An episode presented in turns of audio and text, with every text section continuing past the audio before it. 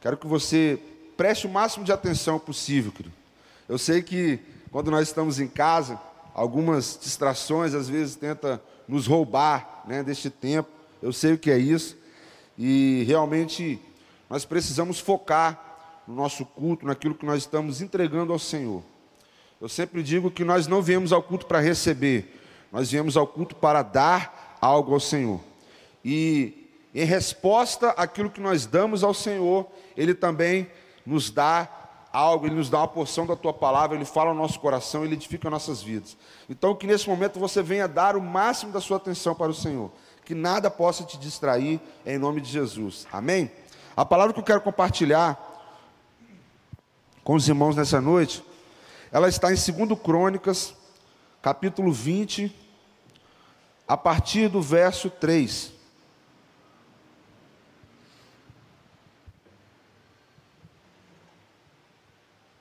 Segundo Crônicas 20, a partir do versículo 3.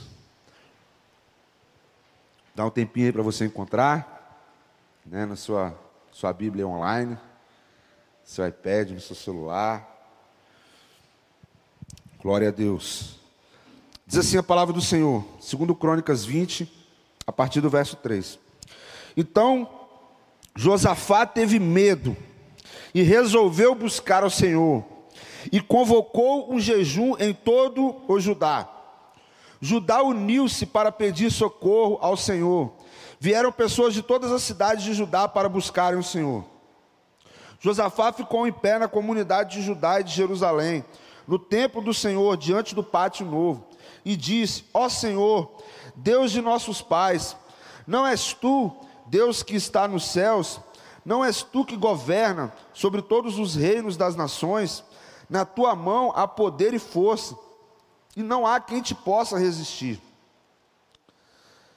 Desta terra, de diante do teu povo Israel, e não adeste esta terra, teu povo Israel, e não adeste para sempre, e adeste para sempre a descendência de Abraão, teu amigo, e habitaram nela e construíram nela um santuário ao teu nome, dizendo: Se algum mal nos sobrevier, seja espada, juízo, praga ou fome, nós nos apresentaremos diante desse templo e diante de ti, pois teu nome está neste templo.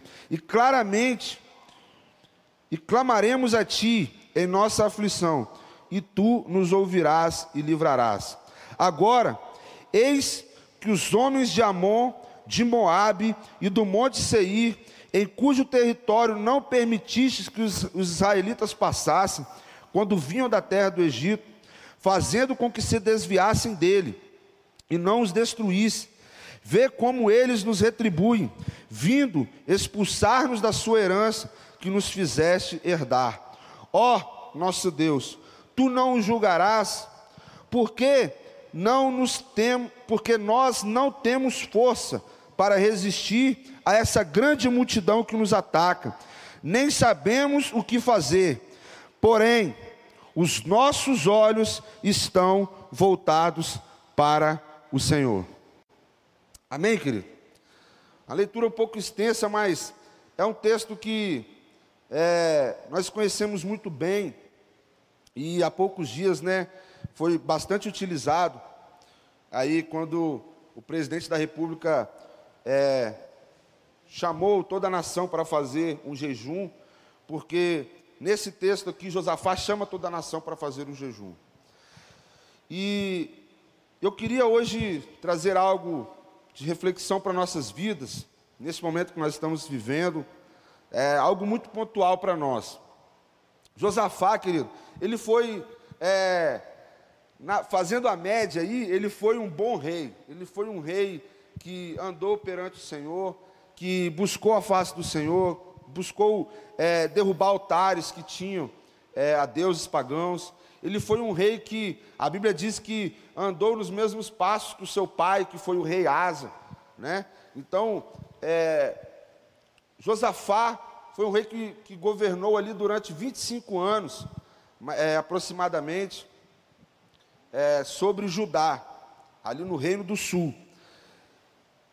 Ele fez algumas alianças né, que não deveria ter feito com Acabe e com Acasias, que no próprio capítulo 19, antes desse capítulo que nós lemos, é, o profeta, né, Jeú, foi usado por Deus para chamar a atenção dele e dizer a ele que não deveria ter feito aquela aliança. E no finalzinho aqui do capítulo 20, nós vamos ver também ele fazendo uma aliança com um homem chamado Acasias, que também não deu muito certo. Mas o, o balanço né, o, do rei Josafá, ele saiu é, como um bom rei que andou perante o Senhor e que buscou sempre assim fazer a vontade do Senhor, por mais que tivesse tido as suas falhas. E aqui, no capítulo 19, quando o profeta é, Jeú é, chama a atenção dele a respeito daquela aliança que ele tinha feito, o profeta dá a ele uma palavra. O profeta diz para ele assim: grande ira da parte do Senhor virá sobre ti. No capítulo 19, o profeta diz isso: Olha, você fez uma aliança com Acabe que você não deveria ter feito, e por causa disso, grande ira do Senhor virá sobre ti.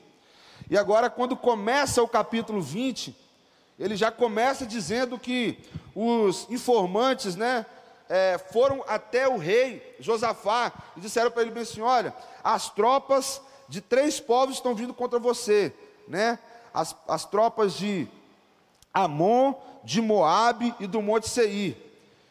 Todo esse povo está vindo para, para acabar conosco, para acabar com você, para tomar o seu reinado.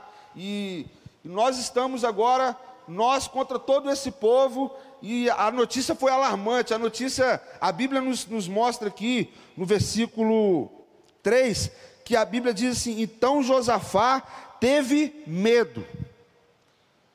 Josafá, que era um homem que tinha é, andado perante o Senhor, mas agora ele está com medo. E por que, que o medo tomou conta de Josafá? Porque a notícia que veio foi uma notícia que ele não soube como lidar com ela. Foi uma notícia que ele não esperava.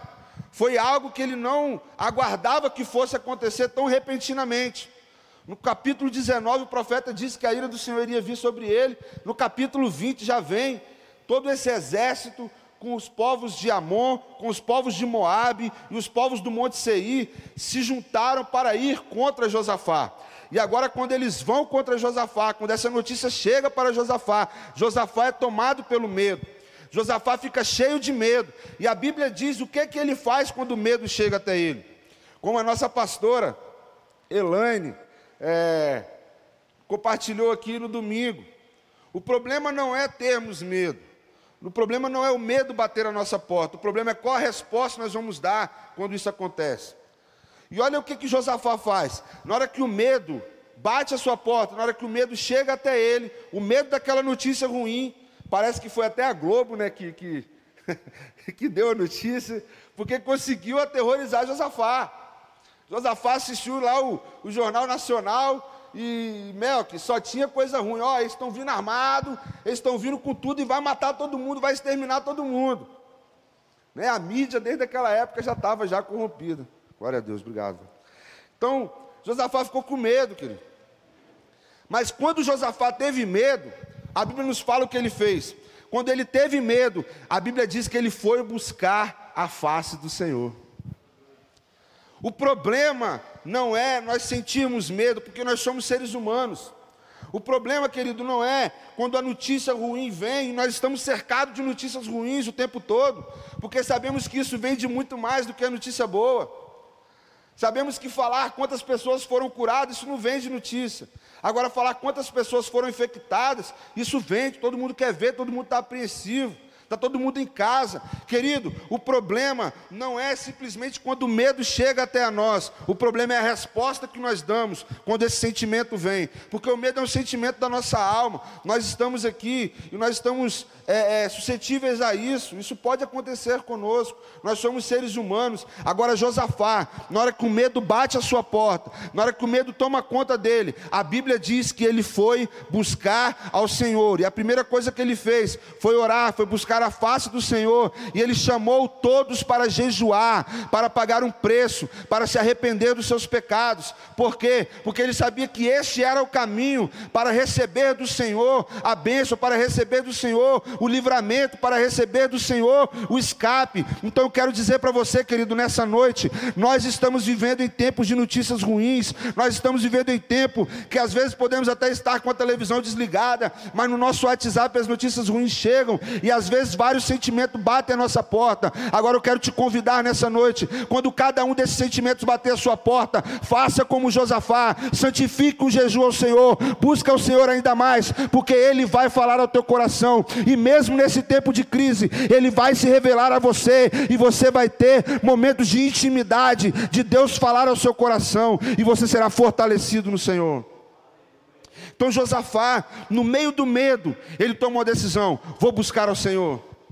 Sabe, querido, no meio, no meio do medo, nós podemos tomar decisões que vão é, definir o nosso futuro. Nós não podemos tomar decisões que são é, para o resto da nossa vida. Esses dias a gente conversava sobre isso, né, Lé? Decisões que vamos depois sofrer as consequências dela o resto da vida, por causa de um sentimento momentâneo. Na hora daquele sentimento momentâneo de Josafá, ele tomou uma decisão: eu vou buscar mais o Senhor. Eu quero te perguntar, nesses dias de quarentena, nesses dias de isolamento social, será que tem sido dias que você tem buscado mais o Senhor? Sabe por quê, querido? Porque eu acredito que quando nós não somos aprovados, nós precisamos fazer a prova de novo. Não é assim na escola? Quando nós não conseguimos nota para passar, o que a gente tem que fazer? Fazer uma recuperação, né, Jonathan? Pagar matéria. Quem está na faculdade aí, ó, Jonathan acabou de vencer a faculdade, glória a Deus. Passou direitinho, né, Jonathan? Pagou matéria nenhuma. Mas quando você não consegue ser aprovado, quando você não entende a lição, a gente fica fazendo o quê? Repetindo. E às vezes, querido, nós estamos nesse processo, nós estamos ali, ó, rodando no deserto, sabe por quê? Porque nós estamos repetindo matéria, nós não estamos entendendo aquilo que Deus quer falar. Eu quero te fazer uma pergunta. Quem sabe antes dessa quarentena, a sua resposta para dizer que não buscava a Deus, que não orava, que não lia a palavra, que não tirava um tempo devocional por dia, era o seu corre-corre do dia a dia. Será que antes disso tudo acontecer, a resposta que você dava, a, a autossabotagem, né? como você se sabotava aí, falando bem assim, não, eu não busco a Deus, eu não oro porque eu não tenho tempo, porque eu faço faculdade, eu trabalho, eu cuido das crianças, eu tenho isso para fazer, eu tenho aquilo para fazer, ei, e agora, o que, que você tem feito com o seu tempo? Sabe, como um grande homem de Deus um dia disse que as redes sociais, a maior é, lição ou a maior contribuição que ela vai dar para a humanidade no último dia é nós não termos desculpa diante de Deus, para falar que nós não tínhamos tempo. Porque aqui nós sabemos quantas horas, quantos minutos, quanto tempo nós passamos aqui na rede social, na internet. E eu faço todas essas coisas, eu uso tudo isso também. E é uma luta, é uma guerra diária que nós temos, querido. Por quê? Porque nós precisamos mostrar para Deus quem é prioridade na nossa vida. E quem sabe nesse tempo de quarentena, nós não temos aprendido a lição. Será que Deus vai ter que nos colocar de novo no mesmo processo? Ou num processo diferente, para que nós possamos aprender que na hora que as situações difíceis vêm para a nossa vida, é Deus que está nos puxando para Ele com cordas de amor. Então, quando Josafá, ele busca o Senhor, mesmo no, naquele tempo de medo, mesmo naquele tempo de aflição, ele busca o Senhor, ele começa, a gente leu aí, ele começa a dar uma, ele apela, né? Ele apela um pouco aí com o Senhor. Ele diz: Senhor, não é o Senhor quem está nos céus, não és tu que és o Deus que estás no céu, não és tu, tu que governa sobre os reinos, não é o Senhor que nos deu essa terra, não foi o Senhor que nos prometeu por juramento essa terra, e agora nós estamos aqui, nós herdamos a terra, e agora esse povo vai vir para cá, vai nos matar, e vai tomar a terra que nós herdamos do Senhor. E ele ainda joga um pouco a responsabilidade para cima de Deus, dizendo bem assim: esse povo, Senhor, é aquele povo que o Senhor não deixou os israelitas passarem por lá. Porque se tivesse passado, tinha conquistado, e agora eles não estariam vindo contra nós. E olha como que eles nos retribuem. Olha aqui no versículo 10, como que Josafá diz para o Senhor: Agora eis os homens de Amon, de Moabe e do monte Seir, em cujo território não permitisse que os israelitas passassem, quando vinham da terra do Egito, fazendo com que eles se desviassem dele e não os destruíssem. Veja só como ele nos retribui, vindo expulsar-nos da sua herança que nós que nos fizerdes herdar. Ou seja, nós obedecemos ao Senhor, os israelitas não passaram, não conquistaram aquele povo, e agora olha o que, que eles vêm fazer conosco, agora eles vêm nos tomar, a terra que o Senhor nos deu, nos tirar daqui e tomar posse para eles. Sabe, querido, o medo tomou tanta conta, tomou tanto conta de, de Josafá, que nesse momento aqui ele faz um desabafo para Deus. Ele expõe ali para Deus qual é a sua real situação. Ele expõe para Deus a sua fraqueza. Ele expõe para Deus assim: Deus, é isso que eu estou pensando, até mesmo do Senhor. Olha o que eu estou pensando do Senhor.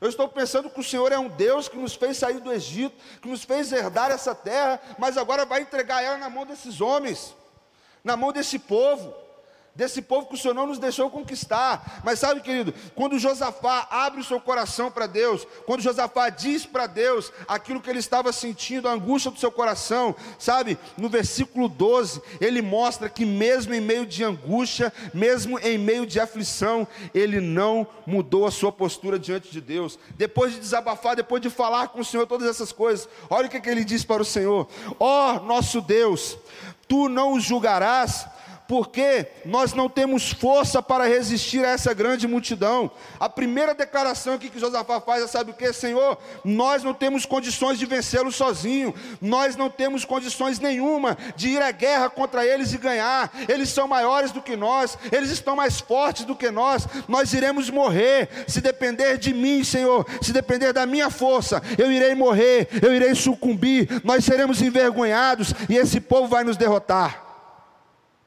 Sabe, querido, no meio das situações difíceis, no meio das catástrofes, no meio dos problemas, das adversidades que nós temos na nossa vida, nós precisamos chegar diante de Deus com o coração humilde, com o coração sincero e mostrando para Ele a nossa pequenez, mostrando para Ele que nós não somos nada, que nós não somos ninguém, que nós não temos força, que a força do nosso braço não é suficiente para nos dar nenhuma conquista, mas que nós dependemos exclusivamente dEle. A palavra de Josafá aqui para o Senhor é assim: Senhor, nos socorra, porque nós não temos como vencer essa guerra. Nos socorra, Senhor, porque nós somos dependentes do Senhor. A força do nosso braço não é o suficiente para nos fazer vencer. Nós somos pequenos, nós somos frágeis. E se o Senhor não estiver conosco, eles vão nos vencer. A primeira coisa que Josafá faz, querido, é reconhecer que ele não tinha como vencer aquela batalha. Quantas vezes nós não aprendemos a lição? E mesmo em situações em que Deus nos coloca, sabe, parece que contra a parede, e fala bem assim: cadê? Cadê o seu poder? Cadê a sua influência? Cadê o seu dinheiro? Cadê o seu. Cadê? Cadê seu diploma? Cadê seu carro? Serve de quê agora? Mas mesmo assim, às vezes nós não conseguimos nos voltar para Deus e falar: Senhor, eu não consigo com a força do meu braço. O que Josafá nos ensina aqui nessa primeira declaração dele é o que? Reconhecermos diante de Deus a nossa pequenez, a nossa dependência 100%, a nossa dependência total dele. Que se ele não fizer, querido, nós não somos ninguém para fazer. Quantos de nós, às vezes, confiamos em carros, às vezes confiamos, como diz a palavra, uns confiam em carros, outros confiam em cavalos, outros confiam na força da sua mão, mas nós faremos menção do nome do Senhor. Sabe, diante de situações como essas que Josafá estava vivendo e como nós estamos vivendo no dia de hoje, não há outra postura a nós tomarmos a não ser nos curvarmos diante do Senhor, nos humilhar, orar e chorar e dizer: Senhor, nós não temos armas para vencer esta batalha, eles irão nos vencer. Se o Senhor não for conosco, nós não conseguiremos avançar. Sabe, se o Senhor não fizer algo, nós ficaremos presos dentro das nossas casas. Ou nós ficaremos em isolamento dentro das nossas casas. Eu não gosto desse, dessa expressão preso, né? Mas Deus tem que fazer algo, porque se Ele não fizer, nós não temos condições de fazer. Aí a gente vira e fala bem assim: ah, mas se os governantes liberarem, a gente pode sair e as coisas mudam. Mas sabe o que a palavra de Deus diz? A palavra de Deus diz, querido, que o coração dos reis está nas mãos do Senhor e ele balança para onde ele quer até para mexer com o coração do governador, até para mexer com o coração de um prefeito, de um presidente da república. A igreja precisa se humilhar, a igreja precisa se colocar na posição e falar: Senhor, nós não conseguimos com a nossa força, nós não conseguimos com a nossa influência, mas se o braço do Senhor, se a mão do Senhor se mover, esses homens vão ter que pender para onde o Senhor direcionar. E eu chamo hoje, igreja, vamos orar por nossas autoridades, vamos orar pelos nossos ministros vamos orar pelos governadores, prefeitos, sabe por quê? Porque nós estamos sim dependentes da mão do Senhor, porque esses homens estão nas mãos do Senhor e o coração deles precisa se voltar para o Senhor. Para quê? Para fazer a, a decisão A ou a decisão B, eu não sei qual é a melhor, mas o Senhor sabe e Ele precisa mover a mão dos nossos governantes para que isso aconteça. Então, olha só como que nós estamos dependentes do Senhor. Ah, eu sou dependente do governador. Conversa. O coração dos reis está nas mãos do Senhor. E ele assim, ó, ele joga para onde ele quer. O mesmo Deus que mandou Moisés chegar para Faraó, Jonathan, falar se liberta o povo. A Bíblia diz que Deus vai e endurece o coração de Faraó. Por quê? Porque Deus queria mostrar o poder dele. Deus queria ser glorificado através daquela situação. Deus tinha um, um propósito naquilo. Então, mesmo Deus que manda Moisés ir a Faraó, ele vai no coração de Faraó endurece o coração de Faraó. Querido, diante do cenário que estamos vivendo, diante do cenário que Josafá estava vivendo, ele tomou uma decisão: reconhecer diante de Deus que, mesmo que ele tivesse vencido tantas outras coisas, mesmo que ele fosse um homem que estava sendo aprovado, mas ele era dependente e sozinho, na força do seu braço, ele não conseguiria vencer. A segunda declaração de Josafá também é incrível. A primeira é: Nós não temos forças para resistir a essa multidão. A segunda declaração de Josafá é essa aqui, ó. Não sabemos o que fazer. Nós não temos força para ir contra eles e nós não sabemos o que fazer. Sabe o que ele estava querendo dizer aqui? Nós não temos a estratégia. Nós não sabemos o modo que nós vamos fazer. Porque para vencer um inimigo maior do que você, você tem que ter uma estratégia. Você não vai vencer na força. Se um homem for contra dez, ele tem que ter o quê? Destreza, como diz o pastor César, né? Tem que ter destreza, ele tem que ser o Jack Chan, né? Para bater em dez, não é isso, meu? Você que é das artes marciais aí. Ele tem que ter o quê? Habilidade ele tem que ter estratégia, ele tem que saber como que ele vai lidar. Josafá está falando, Senhor, eu não sei qual a direção que eu vou tomar. Eu estou sem direção. Eu não sei se eu vou para a direita, eu não sei se eu vou para a esquerda, eu não sei se eu vou para frente, se eu vou para trás, se a gente se esconde. Eu não sei qual direção tomar.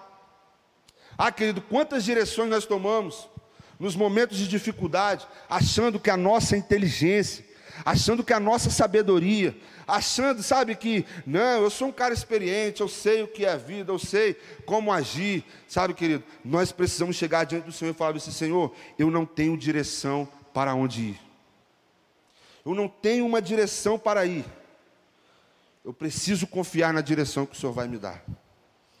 Senhor, eu estou com medo, eu estou acuado, eu estou entendendo que eu não tenho força e nem tenho direção, não tenho um norte o que fazer.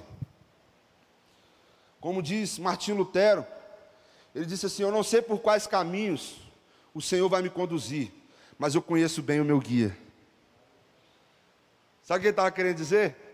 Senhor, às vezes os caminhos que o Senhor vai me conduzir, eu não entendo no momento. Mas eu não preciso entender o caminho, eu preciso conhecer o meu guia. Porque não é assim quando a gente viaja para algum lugar? A gente não conhece o lugar, mas o guia falou que é para ir, que lá é legal, a gente vai. Por quê? Porque a gente confia no, no guia.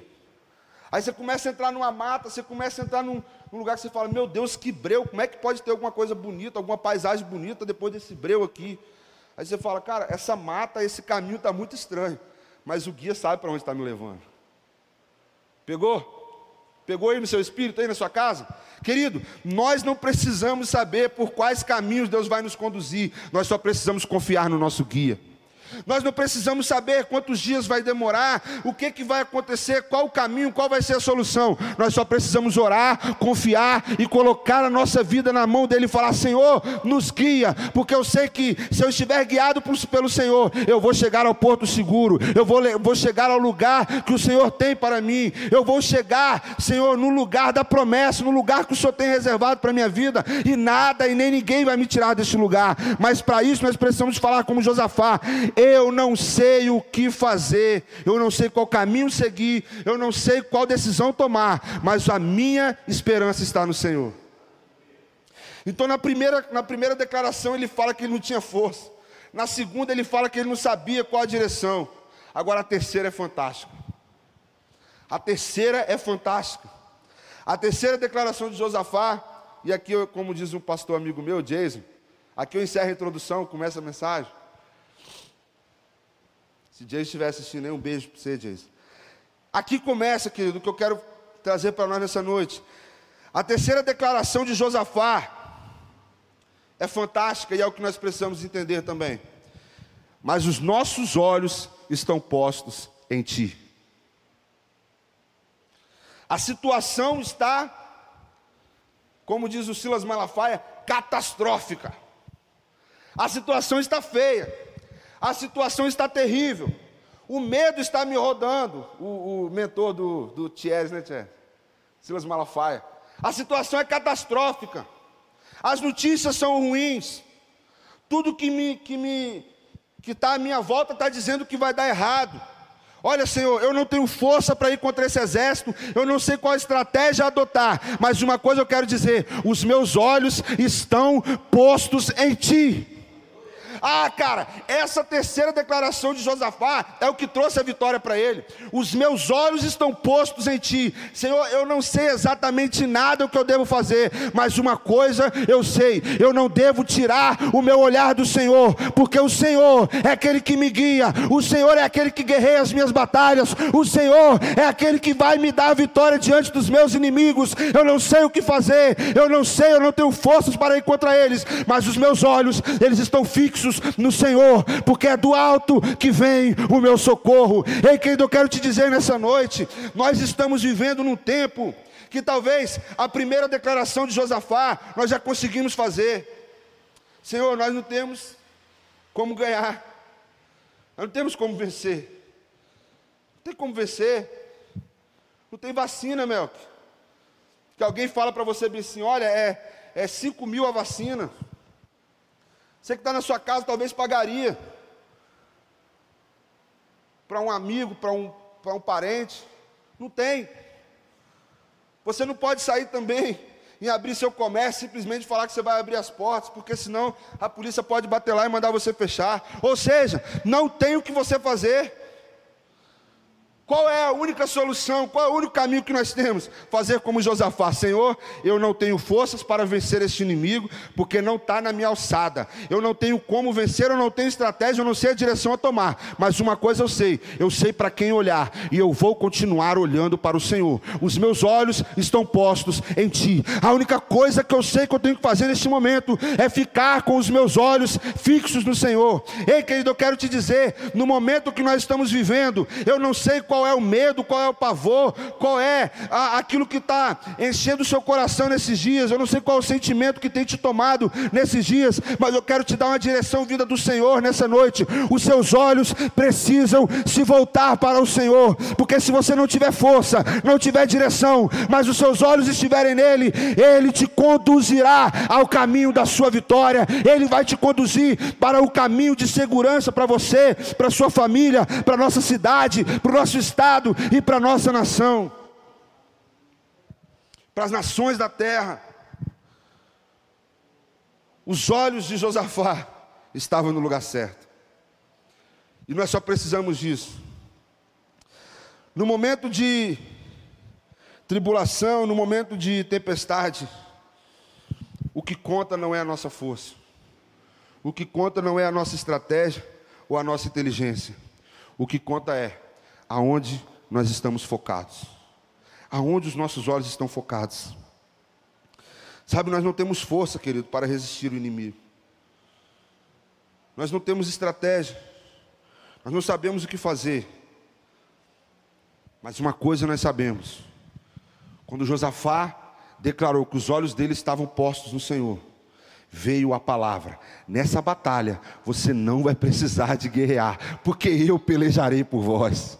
Ah, cara, será que você consegue entender isso? Quando Deus ouve de Josafá, ele dizendo: Senhor, sabe todo esse temor, sabe toda essa angústia que eu falei para o Senhor agora? Eu quero dizer o seguinte: para resumir tudo, eu não sei o que fazer, eu não sei para onde ir, eu não sei a direção, eu não tenho estratégia, eu não tenho armas humanas para vencer, mas uma coisa eu quero dizer para o Senhor: a minha confiança, os meus olhos estão postos em Ti. Deus olhou para ele e disse: então, nesta batalha, batalha não precisarás pelejar, porque eu pelejarei por vós. Ei, querido, você quer vencer a sua batalha na força do seu braço? Você quer vencer a sua batalha na sua estratégia, na sua inteligência, no seu dinheiro, naquilo que você pode fazer? Tudo bem, vai para a batalha, mas se prepare para ser ferido e morrer na guerra. Agora, se os seus olhos estiverem no Senhor, estiver fixos no Senhor, Ele pelejará as minhas guerras e as suas guerras, e nós sairemos vitoriosos. E do outro lado, lado vamos cantar a vitória. Você pode ser amém aí na sua casa, com sua família. É isso, querido. Sacerdote. Às vezes o homem, o sacerdote, ele acha, sabe, eu tenho que ter a fórmula. Eu tenho que ter, né, a força. Sou homem, sou sacerdote. O que a sua família mais está precisando é sabe de quê? É de olhar para você e saber, o meu pai não sabe o que fazer o meu pai não tem força para lutar. Mas uma coisa eu sei: quando eu olho para o meu pai, eu vejo alguém que está olhando para Cristo. Ah, querido, isso faz toda a diferença. Sabe por que isso faz toda a diferença? Lá em Mateus 6, 22, diz assim: Se teus olhos forem bons, todo o corpo terá luz. Se os seus olhos forem bons, todo o corpo terá luz. Ei, para onde você tem olhado nesses dias? Para quais, quais os lugares que têm tomado a sua atenção nesses dias? Eu sei, querido, é toda hora uma notícia diferente, é toda hora um WhatsApp, e a gente está em casa, a gente está ali exposto a tudo isso. Mas o que tem tomado a sua atenção nesses dias? Será que os seus olhos têm se voltado para o Senhor? Para falar, Senhor, eu quero aprender a lição. Porque quando nós saímos dessa quarentena, quando nós saímos desse isolamento, eu não terei mais é, desculpa para dizer que eu não buscava o Senhor porque eu não tinha tempo. Eu quero sair, Senhor, dessa quarentena com um, um hábito de buscar ao Senhor, de orar todos os dias. Sabe uma notícia boa, querido, que eu quero te dar? Com 21 dias você adquire um hábito. Você sabia que com 21 dias você fazendo a mesma coisa, você adquire um hábito? Nesses mais de, já temos mais de 20 dias que estamos em casa, não estamos? Isolamento? Será que nesses mais de 20 dias você adquiriu esse hábito de buscar, de ler a palavra, de buscar ao Senhor? Ou você está só ali no WhatsApp, na internet, buscando informação, saber o que está acontecendo? Ei, querido, nós precisamos entender que Deus nos coloca nessa situação, como colocou Josafá, sabe para quê? Para os nossos olhos se voltarem para o Senhor. Se os nossos olhos forem bons, todo o corpo terá luz. Se nós soubermos para onde olhar, nós seremos iluminados.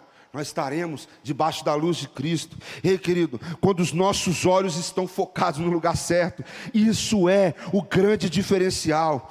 Quando os nossos olhos estão voltados para Deus, sabe o que nós falamos? Nós declaramos a nossa fé.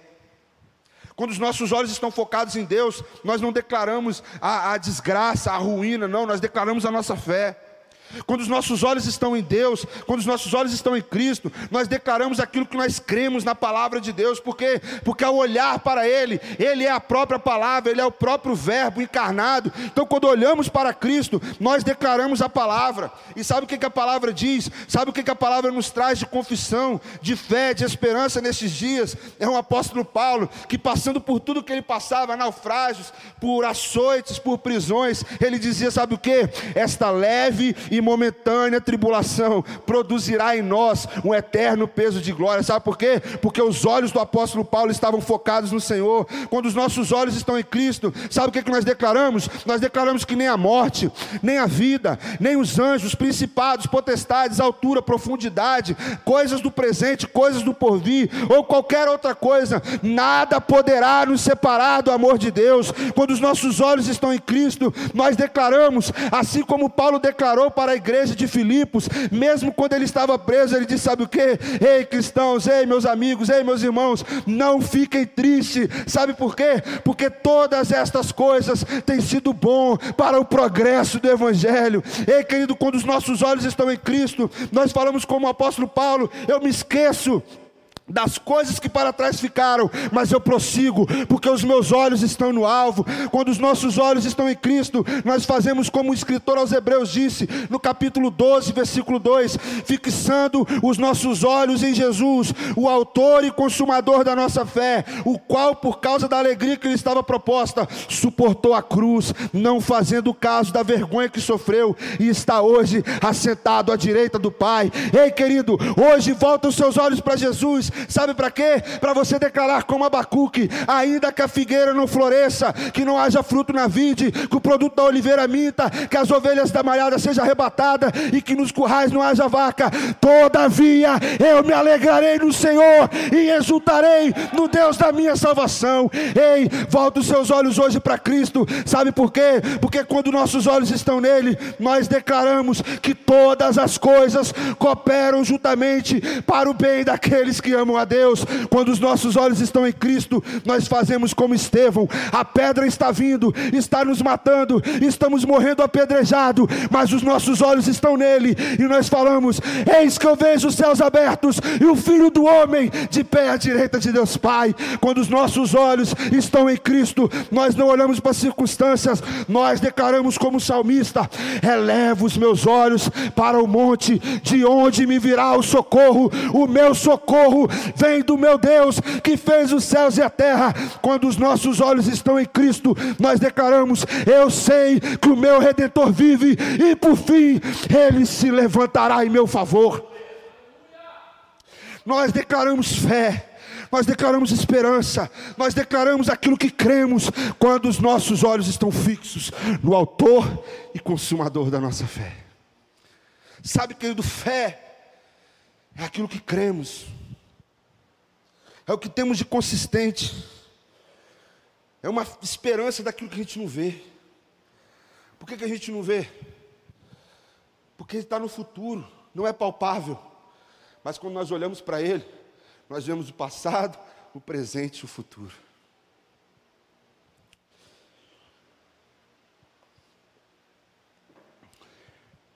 O que devemos fazer?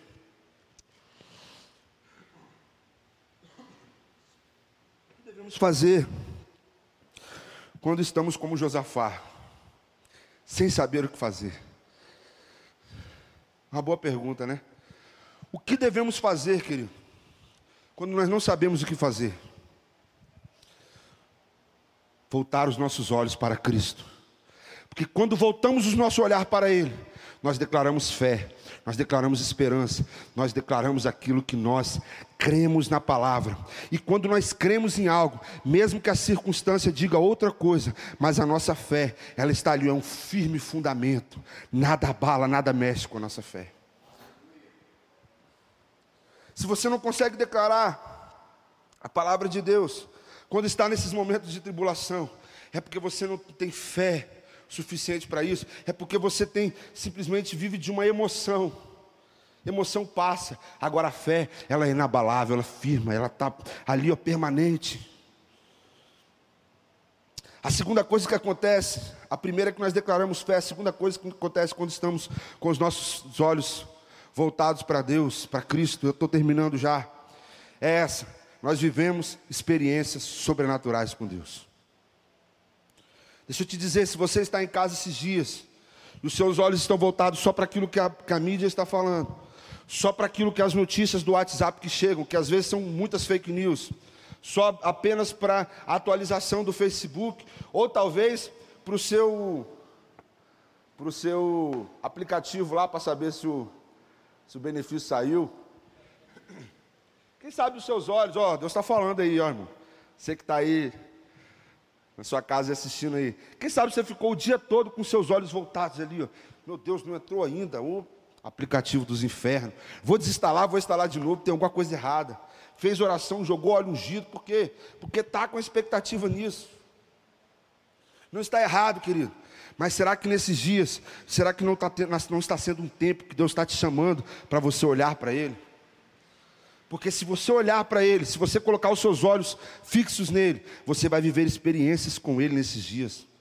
Eu profetizo que ainda nesses dias, enquanto esse isolamento não está, não, não foi liberado ainda, enquanto isso não acaba, você ainda vai viver experiências sobrenaturais com Deus no seu quarto, na sua sala, na sua cozinha, lavando vasilha. Deus vai falar com você durante esse tempo, dentro da sua casa, querido, no momento de intimidade. Mas para isso, os seus olhos não podem estar apenas na notícia, os seus olhos precisam estar fixos no Senhor. Quando nossos olhos estão fixos no Senhor, nós vivemos experiências com Deus. Nós vemos Pedro dentro do barco, também cheio de medo, cheio de pavor, todos os discípulos com medo, todos os discípulos com pavor. Mas Pedro, naquele momento que a tempestade estava, o pau estava quebrando, Jesus aparece de longe, todo mundo acha que é um fantasma. Sabe por quê? Porque de longe a gente olha Jesus e imagina um monte de coisa dele. Agora a gente só experimenta quem ele realmente é quando a gente chega perto. De longe parece que é um fantasma.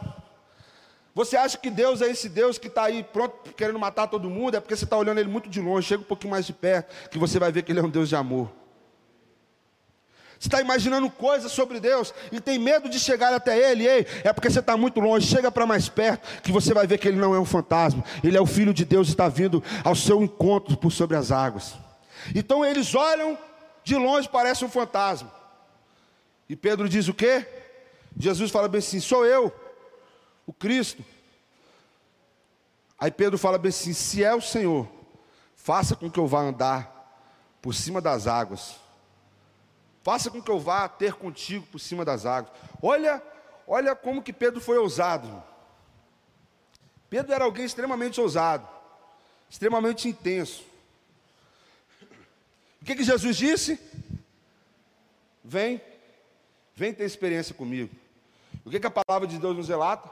Que Pedro saiu do barco e Pedro andou sobre as águas. Pedro andou sobre as águas. Sabe, Pedro teve uma experiência ali que nenhum outro discípulo teve. Todos os outros ficaram no barco, todos os outros ficaram com medo, todos os outros ficaram achando que era um fantasma. Todos os outros ficaram achando bem assim: ah, Jesus pode até andar por sobre as águas, porque ele é o filho de Deus. Agora nós, Pedro é doido de falar isso. O mar está revolto, o vento está tá bravio, o negócio está tá feio aqui. E Pedro querendo ir surfar de, de Havaianas, né? Querendo Pedro surfar de Havaiana, tem nenhuma prancha aqui.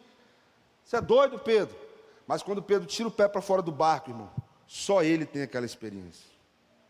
Só Pedro teve essa experiência. Só Pedro soube o que, que é algo líquido se tornar sólido. Que doideira, irmão. Por quê? Porque quando Pedro ousou olhar para Cristo, ele viveu experiências sobrenaturais com ele. No outro dia, eu sempre brinco sobre isso. Eu, no outro dia, eu imagino os discípulos um contando né, para as outras pessoas, para a multidão. Cara, você precisa ver o que aconteceu ontem. Jesus andou em cima das águas e tal, veio no meio, no meio da, da do, do, mar. E Pedro também foi lá e deu uma surfada de, de Kenner de Havaiana, sei lá, e cara, ele andou por cima das águas. Porque Pedro é, Pedro, cara, Pedro é ousado demais, cara. Pedro foi, e bicho, ele deu um espaço, daqui a pouco ele escorregou lá, ele, ele desviou o olhar dele, mas cara, Pedro é muito doido. Ah, vocês estão, vocês estão não é verdade não. Na hora que Pedro chega no meio da galera, Pedro pode falar bem assim: Ei, eu tive essa experiência sim, isso aconteceu. Os meus pés andaram sobre as águas. Sabe por quê, querido? Porque quando nós estamos no nosso olhar fixos no Senhor, nós vivemos experiências que outros não estão vivendo. Eu quero te desafiar nesses dias, volte o seu olhar para Cristo, volte o seu olhar para a presença do Senhor, acorde e peça, Senhor, fala comigo nesse dia, Senhor, me dê experiências com o Senhor, e você vai viver coisas que outras pessoas não estão vivendo, você vai compartilhar com as pessoas, e elas vão falar assim, rapaz, eu estou preocupado é com a, o boleto que eu tenho que pagar, rapaz, eu estou preocupado é com, com se esse negócio vai liberar ou não, rapaz, eu estou preocupado é com medo de pegar esse coronavírus, e você fala assim, rapaz, você não está entendendo, eu estou vivendo experiências sobrenaturais com Deus, por quê? Porque os meus olhos estão fixos nele. Quando foi que Pedro fraquejou, irmão? Foi quando? Foi, a Bíblia diz que o vento piorou, Jonathan? O vento piorou? Você que está aí na sua casa, que lê Bíblia. O vento, a Bíblia diz que o, que o mar ficou mais bravio. O mar ficou mais revolto. Por isso Pedro fraquejou ou não a circunstância continua a mesma. A circunstância que Pedro vivia quando ele andou sobre as águas continuou a mesma. Mas ele afundou. Por quê? Porque a circunstância continua. O mar revolto, bravio, o vento soprando, o medo tomando conta. Mas o que muda foi aonde ele colocou o seu olhar. A Bíblia diz que na hora que ele olha para o vento, na hora que ele olha para a tempestade, ele afunda. Quem sabe tem pessoas nesses dias que estão afundando emocionalmente. Quem sabe tem pessoas esses dias que a família está afundando, por quê? Porque está em casa e ninguém se conhecia, marido que não conhecia mulher, mulher que não conhecia marido, pai que não conhecia filho, filho que não conhecia pai, e está tudo afundando o relacionamento. Está doido para voltar assim, porque ó, está quase matando um ao outro lá dentro de casa. É sabe por quê? É porque você está com o olhar no problema. Vocês não estão olhando para Jesus, aquilo que Ele quer fazer dentro da sua casa, aquilo que Ele quer fazer dentro da sua família. Ei, querido, se está tendo problema, se está tendo dificuldades na sua família nesses dias, porque está todo mundo em casa, busque mais a Deus, redobre a sua oração, redobre o seu jejum e fala: Senhor, nos mostra onde está a sujeira aqui dentro dessa casa, porque quando nós sairmos dessa pandemia, nós sairemos para ser um casal, uma família que vai viver o propósito do Senhor. Por quê? Porque nós entendemos aquilo que o Senhor queria nos colocar no processo. Então, quando Pedro tira o olhar de Jesus, a circunstância continua a mesma, mas ele afunda. Por quê?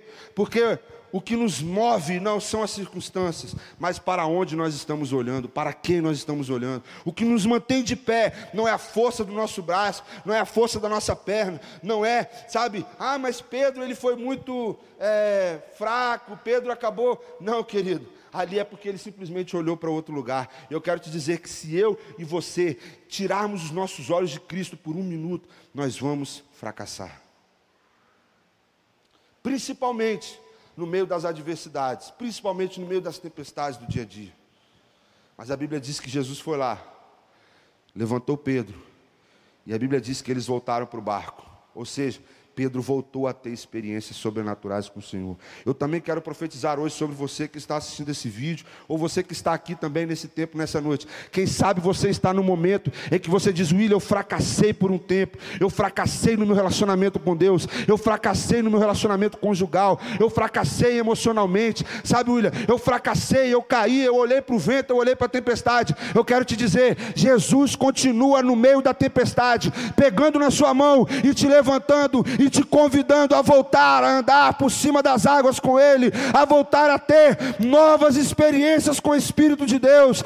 Deus manda te dizer nessa noite que Ele quer te trazer para de volta para cima, Ele quer te trazer de volta para andar sobre as águas, para ter experiências, para Ele falar no seu coração, para Ele te dar dons espirituais. O que basta é você tirar de novo o seu olhar da circunstância. E Pedro, quando ele estava caindo, com certeza, quando Jesus estendeu a mão, ele voltou a olhar para Cristo, e quando ele voltou a olhar para Cristo, Cristo o levantou e ele teve novas experiências com Cristo. Nós precisamos fazer nesses dias, querido, olhar para Ele, para vivermos experiências sobrenaturais. Deus quer falar com você coisa que Ele não falou com ninguém. Deus quer te dar hinos de adoração que Ele não deu para ninguém. Deus quer te dar mensagens a ser pregadas que o mundo está esperando. Deus quer te revelar o seu propósito nesses dias.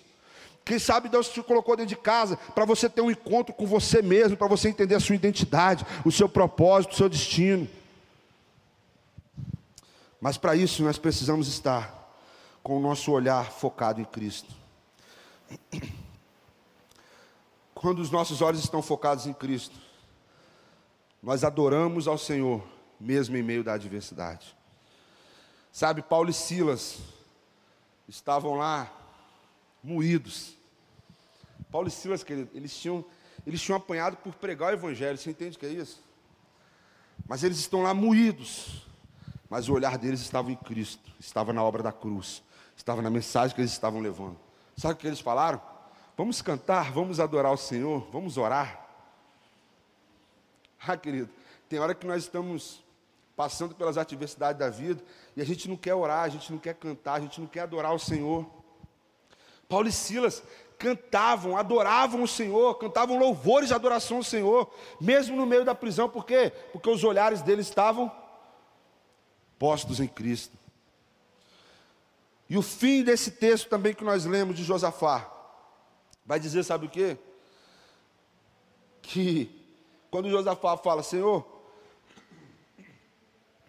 nós não sabemos o que fazer, nós não temos força para vencer esse exército, mas os nossos olhos estão postos em Ti. Quando Josafá fala isso, um levita, a Bíblia diz aqui no, no versículo 14: Então o Espírito do Senhor veio no meio da comunidade sobre Jaaziel, filho de Zacarias, filho de Benaia, filho de Jeiel, filho de de Matanias, o levita, o descendente de Asaf, e disse: Dai ouvidos todo o Judá, e vós, moradores de Jerusalém, e tu, ó rei Josafá, assim diz o Senhor: Não temais, nem vos assusteis por causa dessa grande multidão, porque a luta não é vossa, mas é de Deus. Amanhã descereis contra eles, eles estão subindo pela ladeira de Zizes, e os encontrareis na extremidade do vale, defronte do deserto de Jeruel. Não tereis que lutar nessa batalha Olha o que, que Deus usa o levita para dizer: não tereis que lutar nessa batalha, tomai posição, ficai parados e vede o livramento que o Senhor vos concederá, ó Jerusalém, ó Judá, não temais, nem vos assustei, sai amanhã para encontrá-los, porque o Senhor está convosco. Ei, querido, sabe qual a palavra que Deus diz para eles? Simplesmente fiquem parados, olhando o livramento do Senhor porque vocês olharam para o lugar certo, os seus olhos estão fixos no Senhor, então vocês não vão precisar pegar a espada, vocês não vão precisar pelejar, eu pelejarei por vós. Ei, querido, sabe o que, que Josafá faz? Josafá pega o povo, acata aquela ordem, mas ele coloca o povo para cantar ele coloca o povo para adorar, e quando aquele povo começa a cantar, começa a adorar, começa a louvar ao Senhor, os inimigos começaram a se matar, eles não precisaram derramar sangue, e eles saíram vitoriosos, sabe por quê? Porque no meio daquela adversidade, a confiança deles estava tão firmada no Senhor, que eles não pegaram espada, mas eles pegaram seus instrumentos, eles abriram a sua boca e começaram a adorar, mesmo no meio da adversidade. Eu quero te convidar, querido, no meio dessa pandemia, no meio de notícias notícias ruins, no meio de inimigos que tentam nos assolar, comece a entregar o seu coração ao Senhor, comece a entregar a sua confiança no Senhor, porque Ele pelejará por vós. Mas tem algo interessante aqui, para concluirmos, porque a gente pensa que, pelo menos eu pensava assim, que Deus tinha mandado Josafá colocar o povo para cantar. Você que está na sua casa já pensou assim já? Ah, Deus mandou o povo adorar, né? Deus mandou o povo cantar. Deus, não, querido, Deus não falou isso. Não tem isso. Vou ler de novo aqui. Ó, então o Espírito do Senhor veio no meio da comunidade, ó, e disse: Dai ouvidos, ó, todo Judá, e vós, moradores de Jerusalém, e tu, ó rei Josafá, assim diz o Senhor: Não temais, nem vos assusteis por causa dessa grande multidão, porque a luta não é vossa, mas de Deus. Amanhã descereis contra eles. Eles estão subindo pela ladeira de Zizes. E os encontrareis na extremidade do vale, defronte do deserto de Jeruel. Não tereis que lutar nessa batalha. Tomai posição, ficai parados. ficai parados. e vede o livramento que o Senhor vos concederá, ó Judá e Jerusalém. Não temais nem vos assusteis. Saí amanhã para encontrá-los, porque o Senhor está convosco. Aí a Bíblia vai dizer: então Josafá se prostrou com o rosto em terra, e todo Judá e os moradores de Jerusalém se lançaram diante do Senhor para o adorar. O Senhor não mandou eles adorar, o Senhor não mandou eles cantar, o Senhor não mandou eles entoar canções, não, não. O Senhor simplesmente mandou eles ficarem parados, olhando o livramento que Ele daria. Sabe o que, que eu, eu, eu aprendo com isso aqui? Eu queria encerrar com isso. Nós olhamos as histórias bíblicas e às vezes nós, nós vemos a ação que os homens tiveram. E a gente fala bem assim, então na hora que eu estiver na adversidade, eu vou cantar, Jonathan. Vou adorar. Vou adorar, vou cantar louvores a Deus, porque aí eu vou ganhar, eu vou vencer, eu vou receber minha benção, né? A vitória vai ser minha em nome de Jesus. Então, a estratégia é cantar. A estratégia então é adorar. Então, vamos lá, vamos, vamos cantar, vamos adorar, vamos cantar louvores de guerra, porque o que o Senhor quer é que a gente louve a Ele, cante. Essa é a estratégia. Não, querido. Não, não foi isso. Deus não mandou eles cantar para vencer a batalha. Deus olhou para o coração deles e viu que eles estavam confiados 100% no Senhor. O Senhor disse: Olha, pode ficar parado e simplesmente assiste o livramento que eu vou dar para vocês. A gente ouve a história de Paulo e Silas e acha bem assim: Ah, então a estratégia é cantar. Então vou começar a cantar que o terremoto vai acontecer e as cadeias vão cair e eu vou ser liberto e a benção vai chegar e a vitória vai chegar. Não, querido. O segredo não está no cantar, o segredo não está no adorar simplesmente não. É claro que isso sim são armas, sim de guerra, mas sabe aonde está o segredo? Está no coração de Paulo e Silas, porque Paulo e Silas naquele momento, quando eles adoram, quando eles entoam louvores ao Senhor, eles não cantam para eles vencer a batalha não. Eles cantam sabendo que no outro dia seriam mortos mortos, eles cantam sabendo que continuariam presos, eles não cantam para que a cadeia se abrisse, sabe? Josafá não cantou para vencer, ele cantou por quê? Porque ele estava confiante na vitória do Senhor, ele cantou por quê? Porque ele estava confiante no braço do Senhor, ele não cantou como uma estratégia, ele cantou porque quem está com os olhos fixos no Senhor não tem outra coisa a fazer, não tem murmuração, não tem reclamação, só tem louvor, adoração, exaltação, porque Ele é santo, Ele é santo, Ele é santo, Ele é santo. Ei, querido, no meio disso tudo, adore ao Senhor. Adore ao Senhor, não para vencer a batalha, não para vencer a guerra. Adore ao Senhor por quem Ele é. Oh, aleluia. Adore não para vencer a batalha Adore não para vencer a pandemia. Ah, eu vou adorar então o Senhor agora. Eu vou adorar o Senhor e esse vírus vai embora. Eu vou adorar o Senhor e esse mal vai embora. O nosso coração precisa estar voltado 100% para Ele. Senhor, nós te adoramos por quem Tu és. Nós te adoramos porque nós não sabemos o que fazer. Nós não temos força para ir contra essa batalha, mas os nossos olhos estão fixos no Senhor. Ah, cara. Eu não adoro como estratégia. Eu adoro por causa daquilo que eu estou contemplando. Eu adoro porque ao olhar para a sua face, eu adoro porque ao olhar para Ele, a única reação que tem em mim é expressar o meu louvor, é expressar a minha adoração, é dizer que Ele é tudo que eu tenho, que Ele é o meu amor maior, que Ele é a minha porção. Isso que eu tenho que fazer, porque quando eu estou olhando para Jesus, esta é a intenção do meu coração. Oh eu sei que vivo estás e um dia voltarás do céu para nos buscar, para sempre reinarás. Aleluia. Josafá venceu aquela batalha. Não foi por causa da canção que ele cantou, é por causa do coração dele, que estava 100% voltado e confiar no Senhor. Ele cantou por quê? Ele adorou por quê? Porque quando nós contemplamos a face de Yeshua, essa é a reação que nós temos. Por que, que Paulo e Silas cantaram? Para as cadeias se abrirem? Não.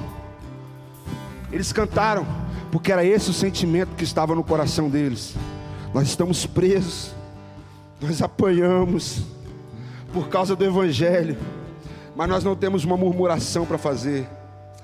Quem sabe se fosse eu e você ia falar assim: Senhor, eu preguei o teu Evangelho, eu preguei a tua palavra, agora eu estou aqui preso, sendo injustiçado. Cadê o Senhor, Deus? Não. Paulo e Silas falaram bem assim: vamos adorar o Senhor, sabe por quê? Porque foi para isso que nós fomos chamados. E como nossos olhos estão focados nele, nós olhamos a beleza dele e nós só conseguimos corresponder com adoração, com louvor, com exaltação ao nome dele. Quero te convidar a fazer algo nessa noite. Reúna sua família aí. Dê as mãos aí em família. O pai, a mãe, os filhos. Se reúna em família, dê as mãos aí, comece a adorar o Senhor com essa canção. Mas sabe, não para vencer a pandemia, não para vencer a luta ou a guerra que você esteja enfrentando na sua casa. Adore por quem Ele é. Adore porque você está falando, Senhor. A partir de hoje, eu estou voltando os meus olhos só para o Senhor. Talvez você estava nas duas primeiras declarações de Josafá. Eu não tenho força e eu não sei o que fazer. E os seus olhos estavam voltados para outras coisas. Mas hoje eu te convido a fazer parte da terceira declaração dele. Mas os meus olhos estão voltados para o Senhor.